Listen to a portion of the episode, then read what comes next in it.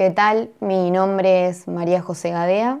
Este es mi tercer año en la carrera de abogacía de la Facultad de Ciencias Jurídicas y Sociales de la UNL. Y en este podcast voy a desarrollar de manera breve y espero que entendible una de las principales ideas de Karl Marx. Este filósofo, como muchos sabemos, constituye un eje central en el estudio de algunas materias de la carrera, como ciencia política y sociología y derecho. Y por eso es importante, me parece, tener una visión, aunque sea general, de las ideas de este autor. Como breve introducción, para situarnos en un contexto, Marx fue un filósofo, un economista y un sociólogo alemán del siglo XIX. Este autor es conocido por emplear una herramienta, el materialismo histórico, para comprender la historia de la humanidad. En este sentido, Marx entiende a la historia como un proceso de creación y satisfacción de necesidades humanas. Y las características de la sociedad de que forma parte un individuo se interponen en la relación de éste con su medio material. También, en este sentido, Marx entiende la historia como resultante de un conflicto de intereses económicos perseguidos por las clases en lucha y por los hombres que pertenecen a tales clases. Cuando nos referimos a clases en lucha, hablamos de dos sectores contrapuestos que menciona Marx, los cuales son, por un lado, la burguesía o los propietarios de los medios de producción y por otro, el proletariado o la clase explotada. Entonces, lo que este autor sostiene es que quienes tienen el poder sobre el capital oprimen y excluyen al resto de la población, los cuales serían los trabajadores asalariados.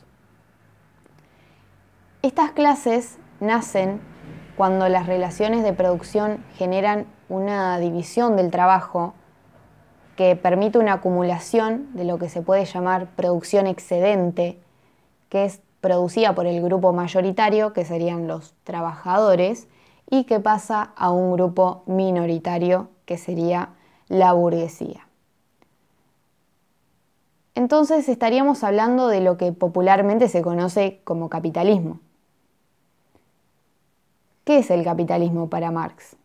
Nos preguntamos. Bueno, básicamente se trata de un sistema de producción específico e histórico que se basa en la división de clases que mencionamos anteriormente, el proletariado y la burguesía, que se encuentran en un constante conflicto en lo que refiere a la distribución de los frutos de la producción industrial.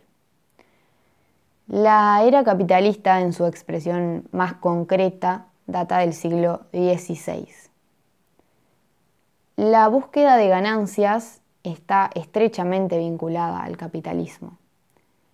Para Marx, su finalidad, la finalidad del capitalismo, no es satisfacer necesidades, sino solamente producir ganancias. Implica un sistema de mercado, de intercambio, que logra alcances nacionales e internacionales. En este sistema, los salarios y los beneficios que están determinados por la lucha entre capitalista y obrero conforman dos factores que los propietarios del capital predominan fácilmente. Lo que Marx sostiene es que cuanto más avanza el capitalismo, más se empobrecen los trabajadores. Uno de los términos empleados por el autor en este contexto y que me parece importante destacar para entender un poco mejor el tema es el de alienación, el cual constituye una decisión, una separación entre el obrero y su trabajo. Por medio de su trabajo en el capitalismo, el trabajador queda de cierta manera ligado a su producto. Como dice Marx, el trabajador se convierte en siervo de su objeto.